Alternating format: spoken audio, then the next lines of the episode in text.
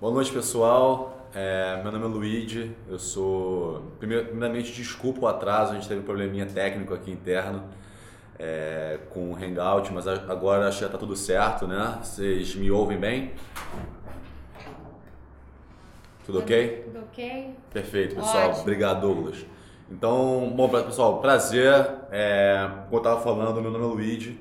Eu sou, eu sou responsável é, pela área de novos negócios e e parcerias aqui dentro da 2212 e também sou um dos responsáveis pela parte de gestão de portfólio dentro da empresa. Então, todas as empresas que, após o processo de aceleração, é, elas passam por uma área que é a parte de gestão de portfólio, que é a parte onde a gente começa a acompanhar as empresas com um pouco mais de cuidado, com reuniões semanais, reuniões de análise de KPIs, é o momento também onde a gente traz um pouco mais de governança para a empresa, a gente faz todo o relacionamento com o investidor. E eu sou uma das pessoas que tocam essa área aqui internamente e hoje estou tendo o prazer de receber aqui a Nath, a Natalia. Ela é a nossa, é a nossa advogada da 2212 e, bom, vou deixar ela se apresentar aqui. Ah, bom. Oi, pessoal. Já participei, assim, me puxaram, assim, em outras mentorias e agora parece que decidiram fazer uma só jurídico, né? Ou pelo menos mix de jurídico com business. Então é um prazer estar aqui. É, para quem não me conhece, eu Toda a minha carreira eu sempre fui advogada de empresa.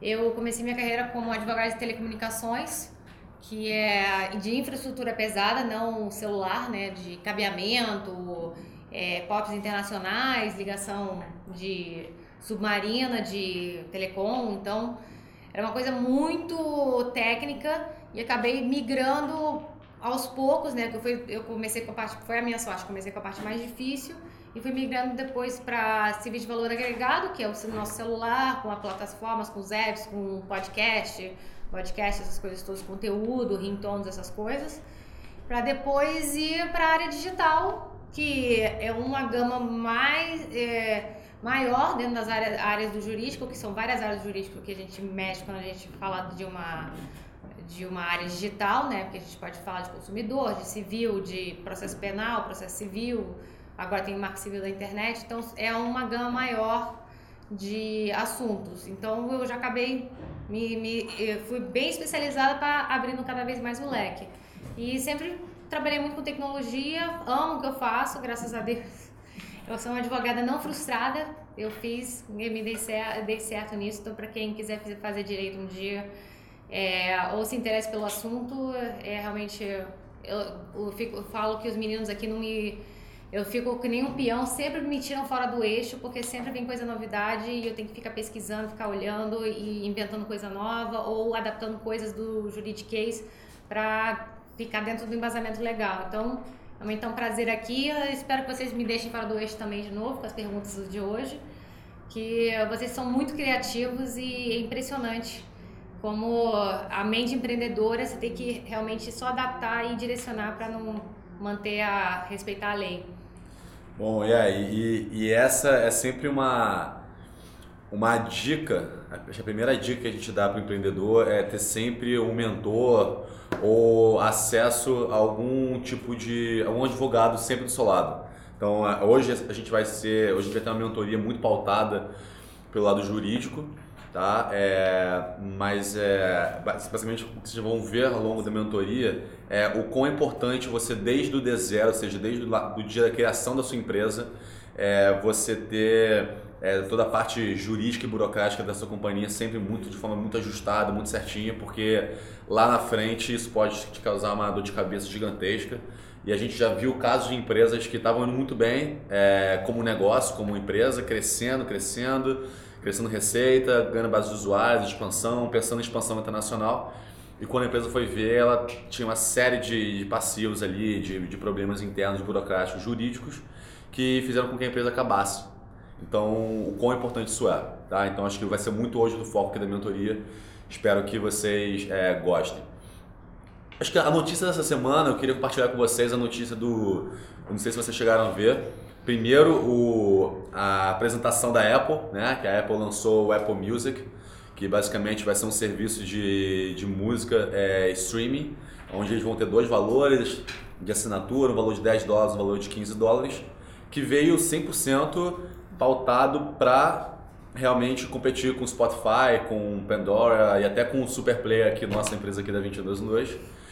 E, e a resposta do Spotify foi imediata. Então o Spotify anunciou no mercado que está com 20 milhões de usuários pagantes e 75 milhões de usuários, é, né, de, de usuários free na plataforma. Isso é bem legal porque na última vez que eu, que eu tive a mentoria com vocês, eu não lembro quem estava aqui, é, a gente discutiu bastante esses dois modelos que você pode seguir. O modelo de social, né, que é ganhar muita base de usuários, não focar na, na, no faturamento e nos indicadores de performance financeiros e focar sempre muito nos fatores, nos indicadores de performance é, de base de usuários, engajamento da plataforma. É muito legal como o Spotify ele consegue esse modelo premium dele, onde você pode ter um acesso free ou um acesso pago, ele, te, ele dá para o Spotify um caminho muito interessante, onde ele hoje tem 20 milhões de assinantes, mas ele tem 75 milhões de usuários free, que a qualquer momento eles podem converter em assinantes. Então ele sabe que a, é, a previsibilidade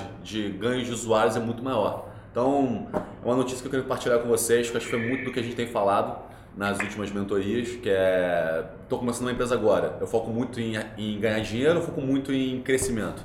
Então, depende muito de negócio a negócio, como eu já tinha falado, e o Spotify é um caso desse tipo. Bom, vamos, vamos começar aqui com as perguntas. A gente hoje tem aqui oito perguntas, né, Nath? Uhum, é, é. Pré-selecionadas. Acho que, como eu falei, a maioria vão ser, são dúvidas mais jurídicas. É, mas tem uma ou outra também sobre negócios e eu queria também compartilhar com vocês. Então acho que a Nath tem uma primeira pergunta. É, eu tô com a primeira pergunta aqui que veio pelo. De quem? De quem é? É do Lucas de Freitas, que ele não pôde estar aqui, então ele mandou a pergunta por e-mail. Eu vou dar uma lida e aí eu passo a desenvolver. É, estou desenvolvendo uma startup com dois colegas. Somos universitários e nos conhecemos num Startup Weekend.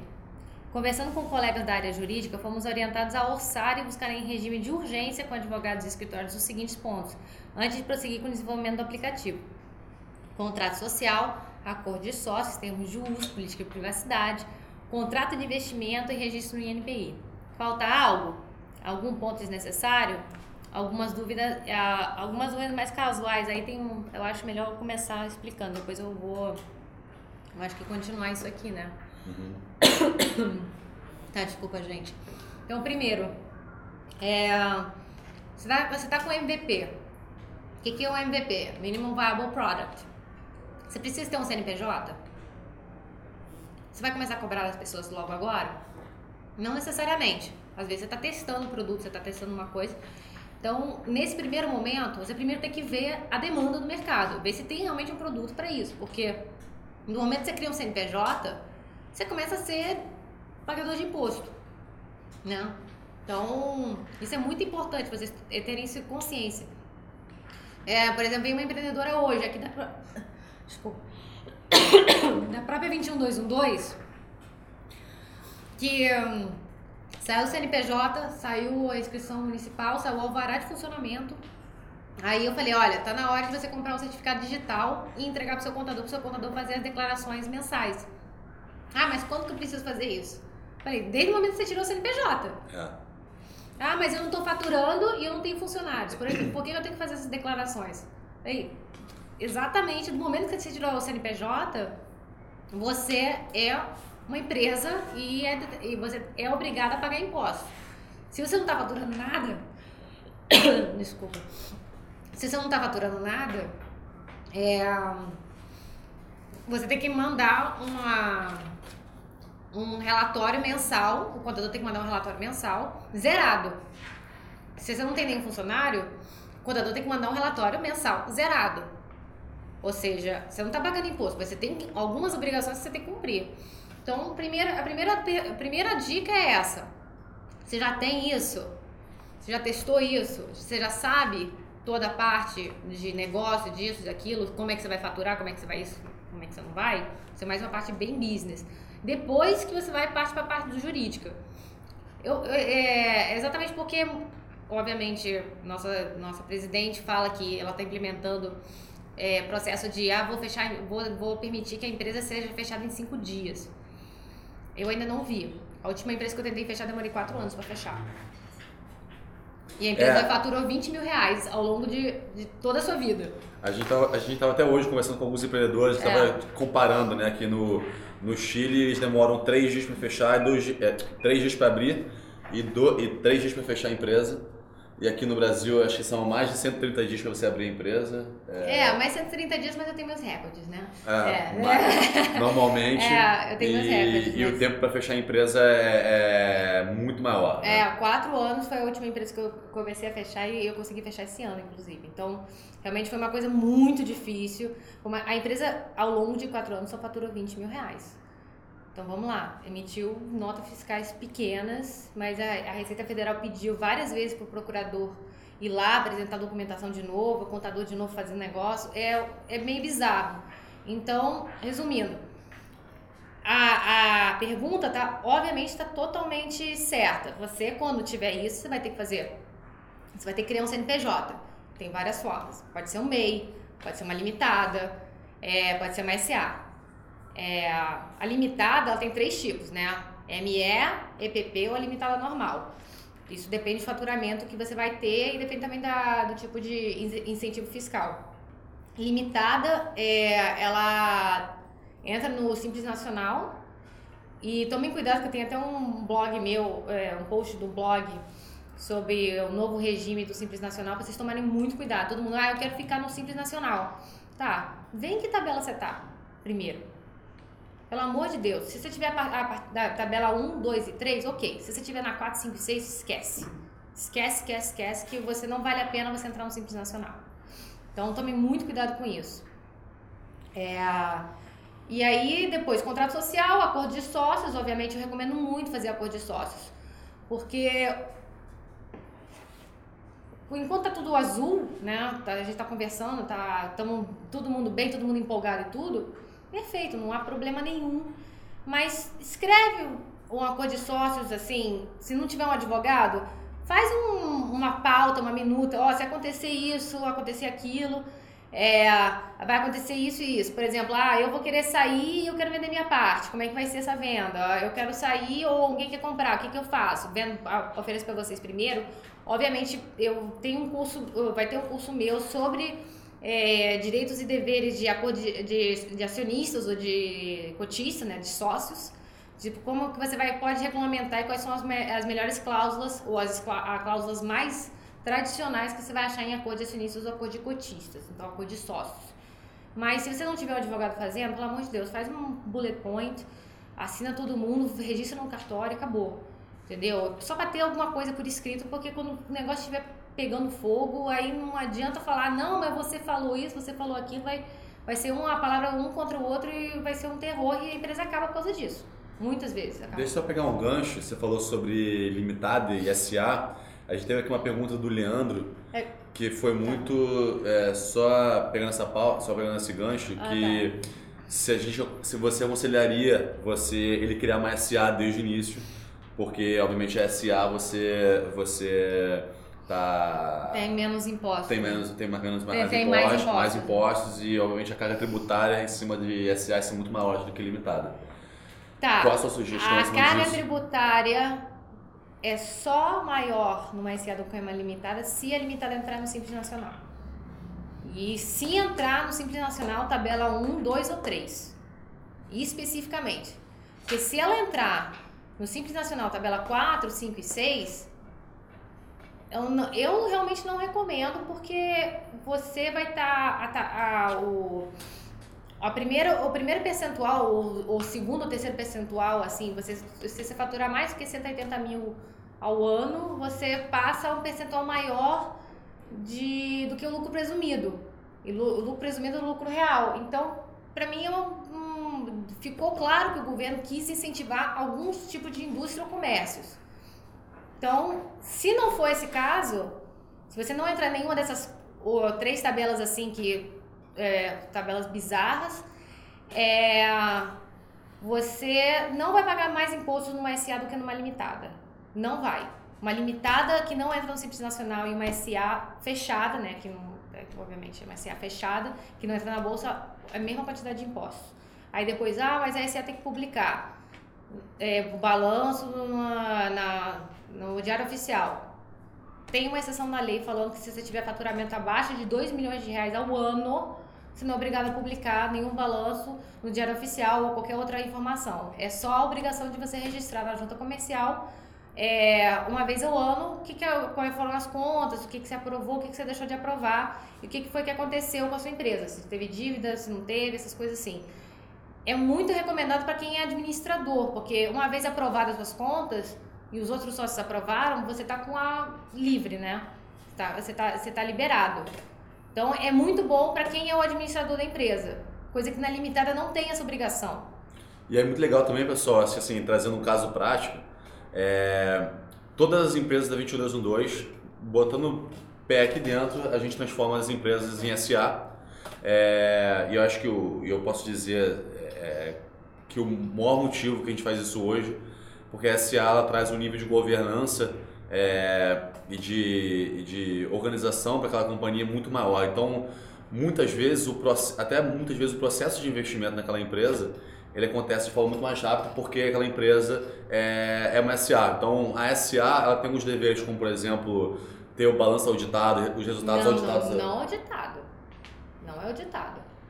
Sim, mas ter, ter ele tem que levantar. Levantar os balanços, a, enfim, a, a casa tem que estar mais organizada de certa forma. O que acontece hoje, se você for hoje amanhã buscar investimento com um fundo de, um fundo de venture capital, ou qualquer tipo de investidor institucional, o processo de investimento ele não demora pelo menos seis meses e isso quando vai muito rápido.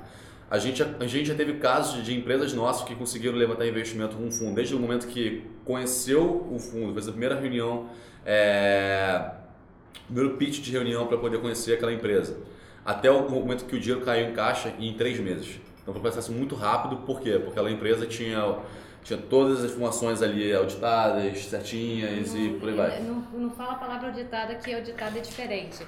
É só, vamos lá, auditado é um auditor que você contrata para auditar a, os números que o contador te forneceu. Não é isso. Uhum. Você só precisa ter o balanço feito pelo contador uma vez ao ano e registrar esse balanço na, na junta comercial. Sim. Então é só o contador. Por que, que eu falo isso? Chega a empresa aqui limitada, é, primeiro do diligence, eu faço uma do diligence mínima para entrar na 21212. Eu quero o seu balanço dos últimos dois anos. A empresa tem cinco anos nunca fez um balanço na vida. Eu falei, como é que você sabe se a saúde financeira da a, qual é a saúde financeira da sua empresa se você nunca viu o balanço da empresa? Ah, o contador nunca me passou isso. É exatamente por causa disso, porque a limitada não tem essa obrigação anual, o contador acaba deixando de lado e o empreendedor também não cobra e fica aquele negócio meio obscuro. E para o investidor isso é muito estranho. Por isso que quando o Luigi fala que é mais governança, não quer dizer mais burocracia, mas é mais transparência. E você já começa certo. Isso não quer dizer que numa limitada você não consiga fazer isso. Mas não tem uma obrigação por lei, então o pessoal acaba deixando um pouco de lado e acaba relaxando um pouco nessa situação. É, a pergunta, bom, a pergunta do Lucas é bem, bem complexa mesmo, tem várias coisas assim. É, com relação à parte societária, então, eu recomendo primeiro fazer a parte do, do produto, né, ou do serviço, pesquisar mesmo, para depois você fazer isso. Então, o contrato social, se for limitado, estatuto social, se for SA, a cor de cotice, se for limitada, a cor de acionista, se for SA. E ele falou, perguntou termo de uso, política de privacidade. Se for um produto digital, política de privacidade tem que ter, porque senão você não consegue nem postar no Facebook. O Google também retira o teu produto do ar. É, termos, de uso, se você for cobrar para o seu produto, pelo direito do consumidor, você precisa indicar quais são as condições que você está contratando. Quando, quando, que você vai cobrar, que, se vai, é, o pagamento vai ser feito em tantos dias, vai ser feito quando, que, de que forma, é, quando que a pessoa pode reclamar, quando que a pessoa não pode reclamar. É o mínimo do direito do consumidor. E isso tem que estar disponível não só quando o consumidor aceita, mas tem que estar disponível também é, a qualquer momento. Ou seja, o consumidor, ele aceitou, ele entrou na nossa plataforma, aceitou lá os termos e condições e está lá mexendo. Aí aconteceu um problema. Ó, fui cobrado duas vezes. Aí você vai lá olhar, cadê o termo uso? Cadê o meu contrato de prestação de serviço que eu assinei com você? Para ele ter acesso. Se ele não tiver acesso naquilo ali imediato, ou seja, ele entrar no teu site, tiver um link para o termo, de, pro termo de uso, você já está descumprindo o, Código de Direito do Consumidor. Porque você já está eh, retirando o direito do consumidor ter acesso à informação 100%, o tempo todo. Perfeito. Tá? Então isso é muito importante. Como que você pode fazer isso, termo de uso? Inúmeras formas. É, coloca um pop-up, o cara aceita. É, coloca um pop-up, o cara aceita, ou coloca um link, o cara tem que clicar, fazer um checkbox, ou o cara, ah, quando vai se cadastrar, eu aceito termos de uso e coloca um link em cima, mas sempre faça, faça de forma que ele tenha acesso àquela informação, ele está assinando aquele contrato eletrônico. Isso é muito importante. E depois eu não me lembro, tem várias outras informações aí que o Lucas eh, perguntou, mas eu acho que a gente pode passar para alguma outra. a gente que... conseguiu aí responder. É. é... E aí tem uma, uma outra pergunta do, do Vitor Almeida, que é, eu hoje estou criando a minha startup sozinho, mas em breve prevejo a entrada de um novo sócio, para me ajudar no desenvolvimento do aplicativo. Tenho duas dúvidas sobre esse processo. Primeira, devo comprometer a sociedade desde o início? Segunda, como devo me proteger das pessoas que não podem ser bons sócios, é, que podem não ser bons sócios depois de um tempo decidirem sair da sociedade? É, bom. É, primeira coisa, como é que eu devo prometer a sociedade desde o início? Eu, eu brinquei com um empreendedor nosso. É, o quão importante é esse cara para você? É, você já conhece ele há muito tempo? Você conhece o trabalho dele? Não conhece? Coloca vesting. Coloca vesting. Vesting é o quê? Olha, você vai ter direito a X% da, minha, da sociedade, mas você tem que ficar no mínimo 3 anos aqui. Mínimo 3 anos, mas ah, só ficar 3 anos empurrando com a barriga? Não. Coloca um, é, um anexo assim, ó, objetivos que você tem que alcançar ano a ano, mês a mês, qualquer coisa. Coloca tudo bem objetivo e de fácil assim, olha, você não cumpriu com seus objetivos, então você não tem direito a percentual, ou você tem direito a ter o percentual X e depois, ó, tchau, muito obrigada e tudo isso. É, eu acho que até a primeira pergunta e a segunda, e a segunda se, se complementam, né? Então, é. É, se você deve ou não prometer à sociedade aquele, aquele futuro sócio e, e como que você se protege disso tudo. Então, assim, dependendo do nível de importância daquele, daquele empreendedor ali para você para o seu negócio, é, uma alternativa muito, muito interessante, como a Nathalie falou, é você criar o plano de stock option, onde você cria um plano onde você promete é, talvez 10, 15%, 5, 10, 15%, enfim, ah, depende, depende muito de é. qualquer percentual. E você, ao longo do tempo, você. Alguém fica no mudo aí. Oh, desculpa, acho que. Milena. Milena? E, e o que acontece é que você pode é, atrelar é, ele conseguir esse, essa participação que você combinou com ele na sua empresa ele pode ir vestindo essas ações ao longo do tempo. É por isso que a gente chama de vesting, né? O ato de vestir O nome em inglês é veste por isso. E é muito legal porque você, por exemplo, você pode prometer de repente 10% em 3 anos. Então, ao longo dos 3 anos, aquele sócio, aquele futuro sócio, ele tem que ir batendo as metas ao longo dos anos para que ele possa, no final dos 3 anos, ter, ser apto a realmente virar sócio com X% que você prometeu a ele. Então é uma forma de você é, talvez prometer a sociedade ele para ele hoje, que muitas vezes com mais startups é a forma com que você tem de atrair bons talentos, mesmo não pagando o salário. É, ou de mercado não pagando de, salário de mercado, nenhum. ou vezes não pagando salário nenhum. Então, uma forma de você prometer a sociedade, é uma forma de você atrair os talentos que a gente tem hoje. E isso acontece assim, diariamente aqui na 22 a gente vê isso acontecendo Com o tempo certeza. inteiro. E uma forma de você se proteger é você colocando esse tempo para ele investir. Então, se ele hoje parece ser um bom sócio, ao longo do tempo ele vai, ele vai se mostrando um sócio não participativo, um sócio de repente antiético, um sócio que não, não compartilha da mesma cultura da sua empresa, é, se ele não for esse tipo de sócio, ao longo do tempo ele também não vai ter direito é, à sociedade com você. É, uma, uma coisa que uh, eu sempre falo é o modelo Vale do Silício. Não tem carência no momento que você passou pela porta, você já está é, começando o teu prazo para ganhar as ações ou a participação. Modelo brasileiro, pô, não sei quem é esse cara direito, não sei quem, coloca uma carência. Qual é a carência? Seis meses, um ano, o que você quiser. Teve um aqui, uma empresa aqui que o menino era só um menino de business e precisava de um sócio tecnológico, ou seja, ele estava parecendo um flamingo, né? só e, e, pendurar só com uma, uma perna, mas ele precisava do outro pé para colocar no chão, né? Senão ele não, ele, o tempo que ele iria ficar equilibrado ia ser muito pouco. Achou um menino do interior de São Paulo, que é amigo de um outro amigo de outro amigo. O menino chegou aqui com uma licuia. O, a carência que eles colocaram, três meses. Falei, você é louco. Em três meses você não consegue ver quem é esse cara. Você, nunca, nunca viu esse cara. Olha, foi um casamento perfeito. A empresa não deu certo, mas não foi por causa dos sócios Mas foi um casamento perfeito e foi assim, uma das poucas histórias boas que eu posso consigo contar. É, a minha recomendação sempre é pelo menos colocar uma carência no mínimo 12 meses, porque em 12 meses você vai ver se o cara vai, quem é esse cara, se o cara vai mostrar um inha ou não vai mostrar um inha. Verdade. E também se ele, se você quer ele como sócio, se ele também quer ser seu sócio, né? Então é um casamento. Então é no mínimo isso. É, e muito assim, quando a gente fala de, de sociedade, está sempre muito envolvido com risco, né? Então é, é muito interessante que todo mundo está envolvido naquela, naquela empresa. É, primeiro, acho que ponto crucial é compartilhar da mesma cultura e visão de empresa. Então vocês aí, talvez CEOs da, da, das empresas de vocês, de vocês, acho que vocês têm três grandes deveres hoje, que é primeiro é definir e espalhar a cultura da empresa de vocês.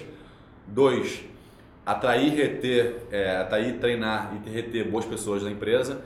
E três, cuidar da, da parte financeira, da saúde financeira da empresa. Então, vocês hoje, é, quando a gente fala de pessoas, você tem que estar sempre muito atento a quem você está colocando dentro da sua empresa e são realmente pessoas que você é, compartilha o mesmo sonho, a mesma visão né, de, de realmente como que eu posso, através da minha empresa, mudar o mundo, deixar algum legado para a sociedade, para o ecossistema que eu estou trabalhando. É. Isso envolve muito investimento. Tem uma, tem uma pergunta da, da... Eu só queria complementar uma coisa, gente. Às vezes não é por má fé da pessoa, tá? Às vezes acontece um fato na vida. É, teve uma outra empresa aqui também que prometeu participação para uma pessoa, a pessoa cumpriu o período de carência e cumpriu o período de carência, mas assim, logo dois meses depois de ter cumprido o período de carência, descobriu que a esposa estava grávida e precisava de dinheiro, precisava de dinheiro, porque não tinha nenhum dinheiro, tava, tava queimando todas as economias. Falou, gente, não posso, tipo, vamos conversar.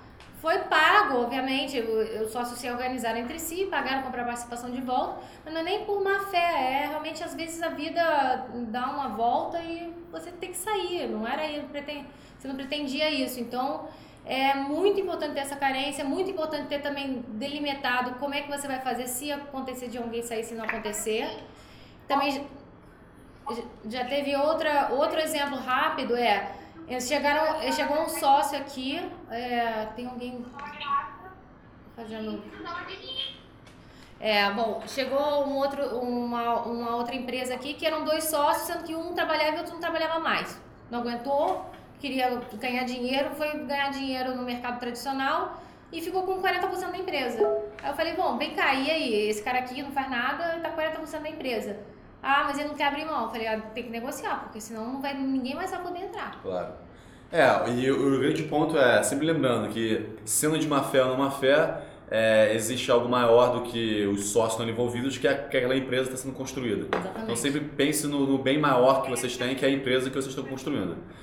Então, é, e aí, tocando até nesse ponto de, de sócio, participação de empresa, tem uma pergunta aqui bem interessante da Ana Clara, eu queria que, que a Nathalie desse um pouquinho da, da visão dela sobre o assunto, que é que a Ana Clara tem uma startup que basicamente é um marketplace que conecta salões de beleza com manicures. E ela recebeu uma, uma proposta de investimento de um investidor que ofereceria para ela é, o aporte que ela estava precisando no momento, é, aliás, não no momento, mas que ela precisaria em breve.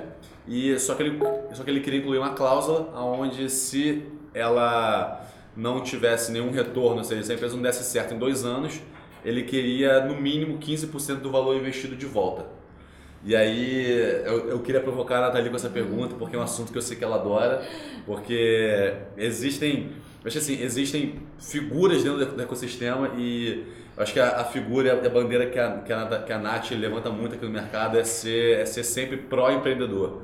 Então, como que a gente pode de todas as formas, dentro da 2212 e dentro daqui do, do papel que a gente exerce no ecossistema, como que a gente pode sempre é, não deixar que o empreendedor se meta em ciladas, que essa, na verdade, para mim, primeiro, é, eu falei errado, esse para mim não é investidor, né? ele está sendo um credor, um, ele está tá fazendo, ele tá fazendo um empréstimo, porque o investidor que se compromete a aportar o dinheiro e depois quer o dinheiro de volta se nada der certo, ele primeiro não está comprometido com a ideia de longo prazo daquela empresa, e dois, ele não está tomando o risco que aquela empresa precisa que ele tome, Exatamente. porque a gente está em um mercado de altamente risco e todo mundo tem que estar tá muito alinhado nessa cultura. Mas a Nath pode falar um pouco melhor sobre isso, porque a gente já teve alguns casos parecidos é, aqui dentro. Pelo amor de Deus, todo mundo. É, ah, vamos fazer um mútuo conversível. O que é mútuo conversível, gente? A palavra mútuo por si só, joga mútuo na, na, no Google. Mútuo é igual empréstimo. É empréstimo, gente. Você está pedindo um empréstimo para uma pessoa física, uma pessoa jurídica ou qualquer coisa. E esse empréstimo vai incidir juros, vai incidir correção monetária, vai incidir nos, qualquer outra coisa que vier lá na, nas condições multas, lá. Multas, qualquer coisa. E mútuo é o direito civil, gente. Não é direito comercial, direito societário. Mútuo é direito civil. Mútuo, em algum momento você tem que pagar. Você pode não pagar? Pode. Desde que o credor te perdoe a dívida. Ou seja, fica a critério do credor perdoar a dívida ou não. E aí, o que, que você faz?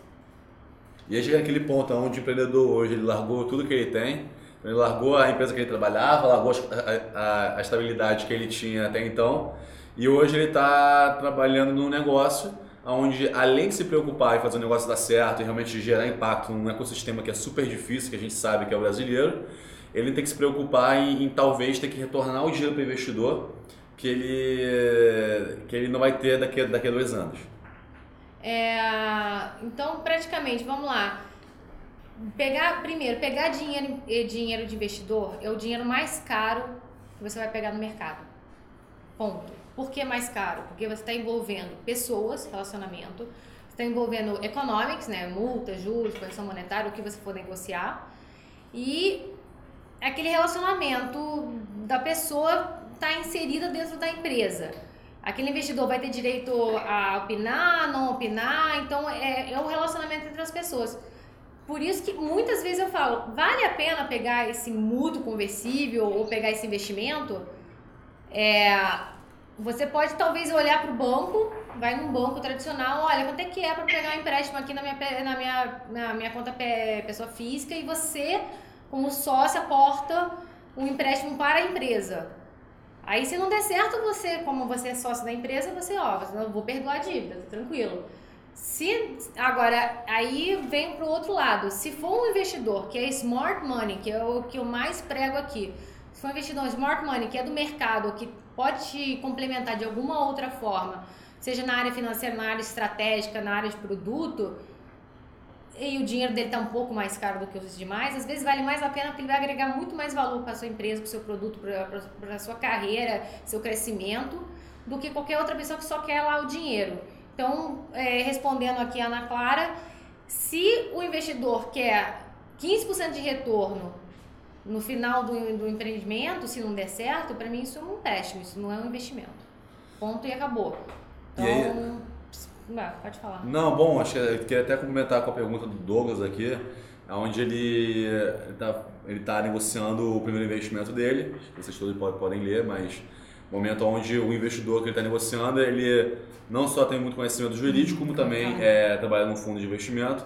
E a pergunta dele são quais, quais os cuidados que ele deve tomar é, nesse, nesse processo de investimento para que ele possa proteger é, tanto a ele quanto a empresa como um todo. Então, a gente sempre fala, o Douglas, que quando. Primeiro, acho que você tem que. Se você não leu, por favor, leia essa Bíblia que eu acabei de escrever aí no, no chat, que é um livro chamado Venture Deals. Que ele foi um livro é, que foi escrito por um dos fundadores do Twitter, e o Brad Feld, que é um, é um investidor do Vale do Silício muito é, tradicional, investiu em empresas tradicionais lá fora. E esse livro ele é, acho que é, é um bom livro para quem não, para quem tem muito conhecimento sobre cláusulas de investimento e ah, conhecimento é. sobre o ecossistema de, de risco como um todo. Esse livro ele, ele dá todos os passo a passo, ele explica bem com exemplos, detalhes, cada tipo de cláusula, dá exemplo também de contratos que você pode utilizar. Mas e... olha, é focado em legislação americana, tá? Então tem que trazer um paralelo, você tem, que, pegar, você tem que pegar tipo, as sacadas mas trazer pro, pro lado brasileiro. Pro brasileiro, pro é. brasileiro. Então tem que ter. Tipo, obviamente, quando você for negociar, se você já tiver lido o livro, vai ser ótimo. Mas assim, ó, tenha acompanhamento de um advogado. Tá? Eu faço várias pessoas assim, ah, Nathalie, tem uma amiga minha aqui, tipo, é, faz uma mentoria com essa pessoa. Quando, quando a pessoa me perguntou, ah, o que, que eu penso? Como é que eu posso me proteger? Primeiro, você tem que pensar que você tem que manter o controle da sua empresa. O que, que é manter o controle da sua empresa? O poder de decisão do caminho que a sua empresa vai seguir, Obviamente, você pode escutar a opinião dos outros e tudo, mas no final das contas, tem que depender de quem é a pessoa mais criativa. O, o investidor, ele é a pessoa mais conservadora do, do pacote. Então, ele, se você deixar, ele vai cortar suas asinhas, vai te segurar numa caixinha e você não vai conseguir crescer nunca. Então, por exemplo, é, tem que tomar muito cuidado com veto. Veto, o que é veto? Não é voto, tá? Voto é 75% dos votos ganha. Ok, voto que nem lá presidente e tudo, e tá inclusive no meu curso, então eu explico isso em um dos meus cursos de conselhos jurídicos. É, é, é tipo, a maioria ganha. Veto é isso aqui, ó. Sim ou não. Vai, vai, vai, vai viver, vai morrer. Não tem jogada. Então, se você não conseguir convencer aquela única pessoa que tem poder de vetar aquela situação, aquilo ali esquece, não vai para frente. Então, o poder de veto, obviamente, e quem, onde que ele vai pedir os vetos dele? Principalmente as questões financeiras, questões de crescimento da empresa, questão de novos sócios. Imagina um sócio é, que ah, colocou 200 mil reais na sua empresa, que eu já vi. É, eu já vi isso, é, colocou 200 mil reais na sua empresa e ele tem o veto de ah, novos sócios eu posso vetar. Aí vem um VC que quer colocar 20 milhões e o cara ah, 20 milhões para 80% da empresa. Aí o, o, anjo, não, não, eu não quero também ficar tão pequenininho aqui, não. Então você tem que, vou vetar. Aí para você contornar o cara, você tem que dar mais concessões. Olha, não veta, mas aí eu te dou isso aqui em troca. Poxa, você está na mão do cara, né? Então é muito ruim isso. Então, tenta manter o controle, pelo menos do direcionamento da sua empresa, principalmente na área financeira, na área de estratégia e na área de eh, business, eh, business plan ou, ou, pivotar, por exemplo. Pivotar, o, o, o, investidor, a maioria das vezes, ele não vai entender por que, que você está pivotando. Se ele não for, pelo menos, no seu mercado, ele não vai entender. Por que, que você está, de repente, mudando o curso? Você já testou, você já viu que não funciona e você quer pivotar. Ah, não, mas para fazer qualquer alteração no business plan, você precisa do, da aprovação do fulano. É. Engessa, né? Então, muito cuidado com relação a isso. Realmente, você tem que avaliar muito bem cada um dos, dos pontos. É, a mentoria que eu fiz com essa, essa menina foi assim: na mesma frase tinha várias coisas. Eu falei, quebra. Dá o veto só nessa parte aqui, quebra os outros e fala que é voto. Ou seja, a maioria ganha. Porque é bom, porque você também participa da, da, do poder de decisão. E você, ele também vai participar. Mas assim, é, o, o, investidor com certeza vai querer ter o controle de alguma coisa porque ele quer garantir o investimento dele, exatamente porque é um, é um mercado de, de alto risco. E tem. E. e não, e obviamente, e assim, é, e também o. É, Douglas, é, a gente sempre fala que um contrato de investimento ele se divide, vamos dizer, em dois grandes, dois, duas áreas macros, né, que é a área dos economics e de controles. Os econômicos são basicamente, você vai negociar ali qual valuation da sua empresa, o quanto de investimento, ou seja, quanto de participação você dá para aquele investidor e qualquer outro termo que esteja envolvido no, na, na, na, parte mais, vamos dizer, financeira do, do, do, do contrato. E a parte de controle que a Nathalie estava citando, que envolve não só veto, como voto também, como também em outras cláusulas de preferência de liquidez, ah, sim, antidiluição. São algumas cláusulas específicas que depois a gente pode, de repente, até abrir um pouco, explicar um pouco mais para você no fórum, mais detalhadamente. Mas, basicamente, são, são cláusulas onde você, no início da, da sua empresa, você tem que lutar bastante sobre isso. Eu tenho esse artigo aqui, se você colocar no Google, depois eu posso até te tentar te achar e te enviar. Aquele... Que se chama é, Rich Vest the King né? Que é você quer ser rico ou você quer ser rei. Que foi muito de um, de um curso que eu fiz em, em Babson no passado, que ele basicamente que ele fala é, ó, ao longo do tempo você invariavelmente você vai ao longo do tempo perdendo o controle da sua empresa. E, e esse é o caminho normal de quem quer ser rico. Então, obviamente, quando a gente está hoje falando de um Facebook, de um Airbnb, Uber, todas essas, essas empresas, ela, ela é, são empresas onde os, os, fundadores são milionários, são bilionários na verdade, né, o que a gente chama de empresas unicórnios. Mas se você for olhar a participação acionária daquela empresa, o sócio fundador tem ali, de repente, talvez é, 1, 2% da empresa. E, e, quando tem, e quando tem isso, mas ao mesmo tempo também ele, ele seguiu um caminho onde ele realmente preferiu o crescimento da empresa, injetar muito dinheiro e ficar rico, obviamente, e crescer aquele negócio. Na outra forma, você tem alguns empreendedores que preferem ser reis, ou seja, rei é aquele, aquela figura que tem o controle total da companhia mas é, é, em contrapartida ele consegue muito pouco é, negociar é, alguns investimentos porque os investidores ao longo do tempo não vão aceitando é, os termos que, que aquele empreendedor que quer ser rei impõe, porque obviamente o investidor tem um risco muito grande, então para ele ele quer sempre colocar o controle como uma forma de equilibrar é o risco que ele está tomando, tá? É, então esse esse texto aí que a gente enviou é o texto da Harvard Business, é, acho que é School Review e é um texto bem legal para você ler, Douglas, vale a pena. E eu, eu não sei se você já comentou isso em alguma outra é, coisa aquele Be Smarter Than Your VC Lawyer? Ou é, aquele, é esse livro, é, é o Venture Deals. É o é, é, é, o texto É porque eu lembro só daquela frase, seja mais esperto do que o seu advogado de VC. Então... Mas o Douglas, tenha uma advogada, pelo menos, ou te mentorando, ou pelo menos durante a negociação com você, ou pelo menos revisando os contratos que você for receber e você for negociar com ele. É, nunca aceita 100% assim, ó, tá bom, é, muito obrigada pela proposta. A princípio eu concordo com os conceitos tá? Pelo amor de Deus, não, nunca concorde com o texto. Concorde com os conceitos e depois peça para um advogado dar uma lida. Eu de preferência um advogado que tem experiência nisso. Porque aquele advogado que não tem experiência nisso, ele não vai entender o que, que uma cláusula interfere na outra. Então, por exemplo, ah, é, obviamente, todo mundo fala assim, é Kings versus Rich. Não quer dizer só porque você tem um percentual muito pequeno na sua empresa, não quer dizer que você não tem o controle da sua empresa.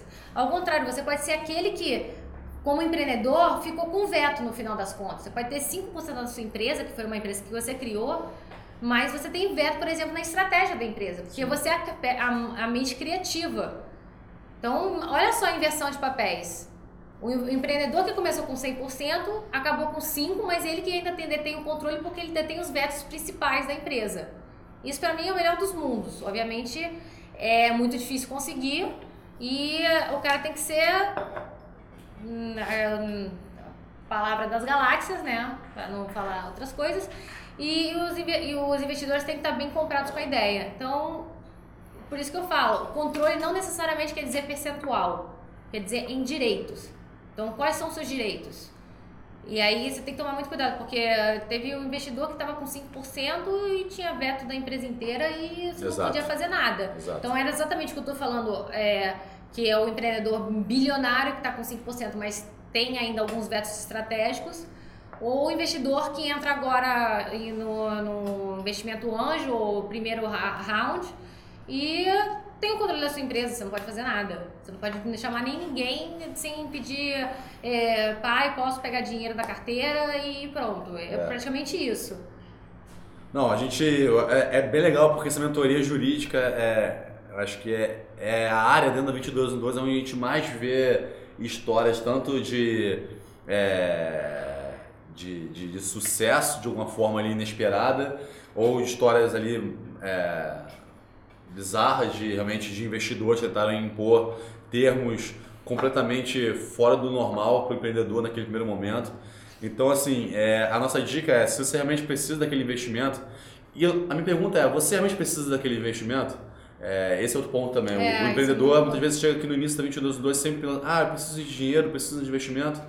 E a gente começa a perguntar para o empreendedor por que, ele precisa daquele investimento, a gente começa a mostrar alguns caminhos para ele, como parcerias com algumas empresas de tecnologia, como entrar num programa do governo que te dá ali algum, algum capital a fundo perdido, ou se associar a uma aceleradora, se associar a uma incubadora, que são formas de você, de alguma forma, mitigar aquele custo que ao longo do, do, do tempo que você. do, do dinheiro que você acha que você precisa. É, e aí eu, eu, gostaria agora de tocar num, assunto que agora focando agora um pouco mais em negócios, em vendas. É, teve uma pergunta bem interessante da Bruna que ela perguntou que ela que ela falou que ela precisa fazer estabelecer uma parceria com escolas públicas e com governos porque ela precisa vender o produto dela para instituições públicas mas ela não conhece não tem nenhum acesso ao governo então como que ela poderia fazer isso quais são as outras formas dela ter, dela poder vender o produto dela sem ter essa parceria com o governo. Bom, é, no caso especificamente da, da Bruna, que é provavelmente um software para a instituição pública, é, é, é, um caso bem específico onde a gente tem casos no mercado onde a forma mais fácil dela fazer com que isso aconteça ela primeiro criando um produto, produto B2C onde muitas vezes ela cria uma necessidade, um senso de necessidade do aluno daquela escola, ou seja, ela cria um produto que muitas vezes inicialmente era um B2B apenas para a instituição é, pública, para a escola, mas, ao longo, mas ela cria primeiro uma, um produto B2C, onde ela vai conseguindo ali cativando, engajando o usuário, que é o aluno daquela instituição, e depois ela pode ir diretamente naquela instituição é, pública e mostrar o valor que ela tem para o aluno. E a, a, a adesão da, da instituição é muito mais fácil. Outras formas de você pensar também, caso você não queira desviar o foco para um outro modelo, é você começar a pensar em que tipos de instituições que são também, é, que têm influência do governo, às vezes são instituições estatais, que você pode, é, vamos dizer, cortar caminho, vamos dizer assim. Que é, por exemplo, uma associação em parceria com o SEBRAE. Como é que você pode também fazer, muitas vezes, ter uma associação com algum outro tipo de instituição que é ligada ao governo, mas não diretamente é uma secretaria de prefeitura, uma secretaria do governo como, é, federal ou estadual. Então, começa a pensar em quais são os os, uh, as parcerias ou caminhos que eu posso ali cortar para poder chegar no meu usuário final sem que eu tenha que é, usar uma barreira gigantesca como é o governo, como é a burocracia que a gente sabe que é a instituição pública. Não, com certeza. E também tem outras coisas que para você participar de contratação com uma instituição pública, eles, eles exigem certos requisitos. Então, não ter nenhuma dívida, ter certidão negativa de tudo. Então, de novo, reforçando, saúde financeira da sua empresa. Se você tiver certidão, se você, não, se você tiver certidão positiva, não é algo positivo não, gente. É porque o positivo é que tá, tem alguma dívida ali. Então, você tem que ter uma certidão negativa de tributos federais, por exemplo. Ou de nenhuma ação trabalhista, ou de qualquer coisa. Então, mantendo a saúde financeira da sua empresa, você consegue contratar bem com um ente público, inclusive e até com o investidor ele não vai abaixar seu preço por causa de alguma, algum passivo. Eu queria só reforçar o, Do, o Douglas falou aqui que um dos, um dos sócios é advogado. Só eu obviamente muito bom isso, Douglas, mas toma muito cuidado que todo mundo fala: "Ah, meu primo é advogado, minha irmã é advogada". Gente, nós somos que nem médicos, tá? É, você não vai pedir um, um não sei, um ginecologista para olhar o seu, o seu coração, operar seu coração. Ele vai saber o que é o seu coração? Vai, porque ele estudou isso na faculdade. Mas ele vai chegar lá e operar e você continuar com o coração e tiver com vida, ele não pode te garantir isso, Exatamente. porque ele não está especializado nisso. É a mesma coisa, então tem que tomar muito cuidado com isso. É, muita gente, ah não, porque meu, advogado, meu primo foi advogado, só que ele é advogado criminal. A, a carreira dele toda foi com base no criminal. A única coisa que ele vai ter como base é a, a faculdade. A faculdade, desculpa, ela é dependendo da faculdade, obviamente, mas a minha faculdade ela é, é o FRJ, é uma excelente faculdade, é a Faculdade Nacional de Direito. Mas ela é totalmente voltada a concurso público, a área pública. Então, é, quem, por exemplo, quem advoga na. Quem é da FNB e advoga na área privada são poucos. De 150 pessoas, não sei quantas pessoas é, se formaram e foram para a área pública. Então, somos poucos realmente. A faculdade normalmente ela não, não prepara muito bem a gente, principalmente na área societária e na área empresarial. Então depende muito da experiência do advogado para pegar uma coisinha. E uma outra última coisa também do Douglas é, de como pegar é o exemplo que eu teve até semana passada aqui na, na 21. É, os anjos falaram: tá bom, a gente vai te emprestar o dinheiro, é, só que quando entrar um VC, a gente quer os mesmos direitos do VC. Aí o empreendedor falou: Ah, ótimo, que bom, pronto, resolvido, não tem mais discussão. Então vamos lá, você vai dar os mesmos direitos uma pessoa que está te dando 100 mil reais para uma pessoa que está te dando 2 milhões de reais. Então não é uma pessoa que você vai ter que pedir permissão, veto, né? Você vai ter que pedir permissão para todos. É. Então, toma cuidado com isso. É, são as pequenas pegadinhas que você não se vê. O brasileiro tem mania de se ver a curto prazo, não a longo prazo. É, se vê também na, na, área, tipo, ah, vou vender 10% agora, depois eu vou vender, vender mais 30%, depois eu vou vender mais 40%, depois eu não sei o quê. Daqui a pouco você tá com isso e você foi dando um dedo, a mão, o braço, a perna, daqui a pouco dá o corpo inteiro. Não dá entrega a empresa, Exato. porque não tem isso. Tem a pergunta, é, Milena, se você quiser fazer a sua pergunta, quiser ligar o seu áudio e talvez fazer a sua pergunta, é melhor. Tá ouvindo? Sim, sim. Então, é assim, no caso eu sou autônoma, eu tenho parceria com uma imobiliária, então eu tenho um escritório aqui em Atibaia. E eu tenho, na verdade, para fazer uma oportunidade de fazer oito torres de prédio, só que é para uma ONG e eles estão fazendo pela Caixa Econômica. Então eu teria que abrir uma empresa para poder estar tá fazendo esse serviço. Só que eu contrataria um engenheiro que não seria registrado na minha empresa. Se, por exemplo, tiver, ele vai ser responsável técnico, qualquer problema que acontecer é do engenheiro ou é da minha empresa? Qual o risco que eu corro com isso? É, bom, é, Milena, é, primeiro, obrigado por estar participando. É, essa é uma área muito específica, eu também tenho experiência em construção civil, então por causa disso eu posso, eu posso responder, mas nem todo mundo poderia te responder. Depende muito do, do, do, do serviço, tá? Normalmente tem a responsabilidade pessoal do técnico, tá? Então ele pessoalmente, por ser, por ser o nome e o, o CRA dele que está na, na obra ou qualquer coisa assim, ele vai se responsabilizar pessoalmente caso tenha alguma coisa. Mas a empresa também responde, tá? Se tiver algum dano com terceiros e tudo. Então eu sempre te recomendo que você veja também seguros, tá? Isso principalmente nessa, nessa área. É, e, e qualquer pessoa, gente, se você for fazer obra na sua casa, contratar qualquer engenheiro, qualquer pessoa faça um seguro sobre eh, danos contra terceiros, danos contra isso, porque às vezes você contrata a empresa, contrata o, o, técnico, ele não tem o seguro na pessoa física, ele não tem onde cair morto e uma, eh, o prédio cai, mata uma pessoa e vai correr atrás de alguém, né? Então, principalmente isso. Não sei se vai ser seu caso, mas assim, veja primeiro, ele normalmente tem a, a, a responsabilidade pessoal, porque ele tem o CRA dele lá anexo, e isso também vale para arquiteto. É, e tenha, procure você também ter um seguro da pessoa jurídica, porque obviamente vai ser compartilhada essa responsabilidade.